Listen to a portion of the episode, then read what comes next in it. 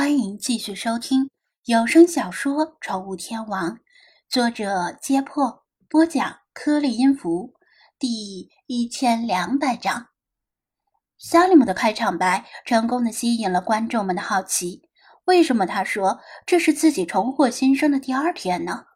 视频中的萨利姆没有急着解释，而是半转身指向身后的棚屋与篝火，以及围着篝火载歌载舞的族人。这是我所在的部落，这些都是我的亲戚和朋友。目前呢，我们的部落停留在西瓦绿洲附近，并且会一直在这里停留到冬天。如果你们想来拜访，我和我的族人非常欢迎。冬天我们又会启程迁徙，不知道会走向哪里。萨利姆是用英语说的，张子安为视频添加了字幕，让英语不佳者也能够听懂。贝都因人独特的生活方式进一步吸引了观众们的兴趣。有些观众对贝都因人有所耳闻，但大部分人是头一次听说这个特立独行的民族。萨利姆悠闲地踱着步子，带着视频拍摄者和观众们在部落的村子里随意而行。一望无际的戈壁，十几米深的石井，熊熊燃烧的篝火。四面透风的棚屋，安贫乐道、固守传统的少数民族，正在反刍的丹峰驼，抽水烟壶的男人，烙大饼的蒙面妇女，孩子们银铃般的笑声，还有那令人惊叹的纯净星空，这一切都是造不了假的，造假的代价未免太大了。观众们目不转睛地看着。除了极个别的水军还在叫嚣之外，大家都把其他的事儿忘到了脑后，弹幕中尽是对这片原始美景的惊叹。萨利姆展示这些，并不是单纯的为了让观众惊叹，而是为了证明自己的身份。言外之意是，如果有怀疑，尽管来查证。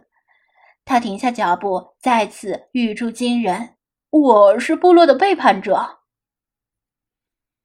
观众们已经完全被这段视频吸引了，萨利姆说的每句话都仿佛能扣动他们的心弦。接着，萨利姆解释道：“之前我不喜欢部落，讨厌日复一日过着原始的生活。我向往大城市，逃离部落去大城市打工，并且渴望有一天能够定居在大城市里。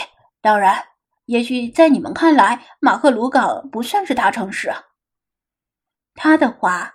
引来很多来自农村和小地方的观众的共鸣，他们都像他一样，想要逃离脸朝黄土背朝天的生活，为了能够挣到更多的钱，背井离乡前往大城市打工，宁愿付出比当地居民多几倍的艰辛，渴望有朝一日能够在大城市里买房，定居在大城市。让自己的孩子跟大城市的孩子过上同样幸福的生活，他们与萨利姆之间并无本质的区别。萨利姆展颜一笑：“除了打工挣钱之外，我最大的爱好就是冲浪。只要能从黑心老板那里得到假期，哪怕只有半天，我也会借车驶往海边去练习冲浪。昨天我也去冲浪了。”那是一片因克里奥帕特拉七世的浴室而闻名的空旷海滩。观众们被他的话拉回现实，猜出他就是救人事件的主角，聚精会神的听着他接下来的话。我去那片海滩好几次，之前每次都很顺利。我从不知道海面之下还蕴藏着未知的危险。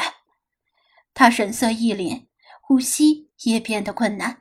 再次回忆起那惊心动魄的瞬间，突然起了风暴，一种撒哈拉沙漠中特有的风暴，叫做哈麦丹风。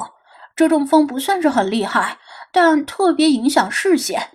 难得的假期，我还没有尽兴，不想就这么回去了。于是呢，就想找片平静的海面，等风暴过去。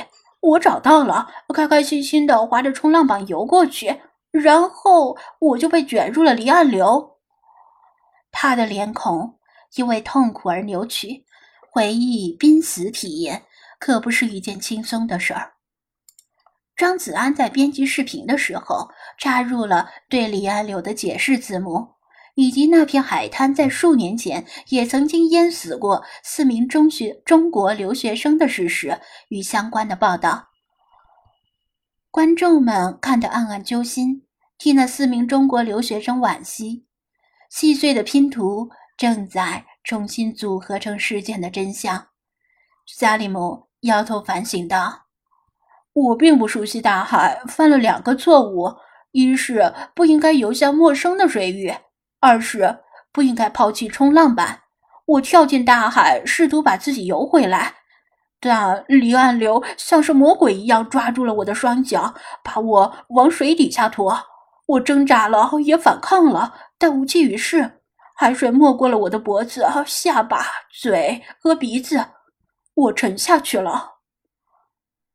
他困难的吞咽着唾沫。如果你们要问我当时在想什么，我后悔，我不甘心，我向神祈祷，我想活下去，我还有很多事情想做，我还想看到更远的世界。我以为自己必死无疑，没有人知道我来过这片海滩，直到很久之后，我的家人才会得知我的死讯，连我的尸体都找不到。我不会按照传统埋骨黄沙，而是葬身大海。萨利姆的脸上浮现出显而易见的憧憬，甚至压过了回忆的恐惧。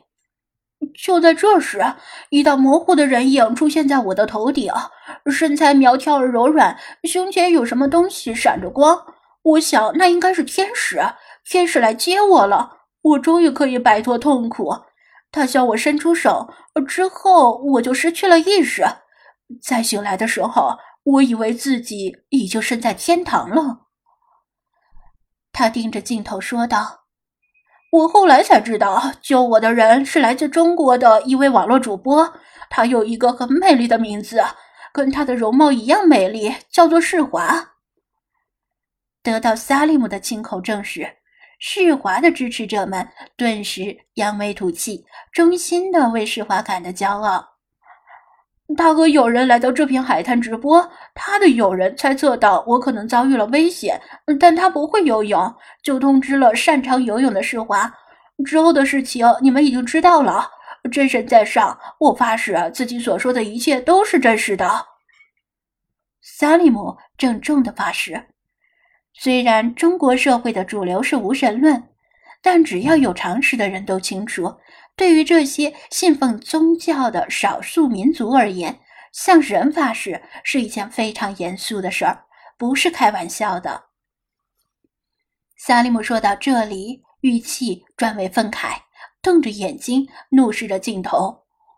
父母给了我第一次生命，世华给了我第二次生命，我以为自己永远没有机会报答。但是，若非他的友人通知我，我不敢相信，这样一位天使般纯洁美丽的姑娘，竟然在中国的网络上受到了丧心病狂的污蔑。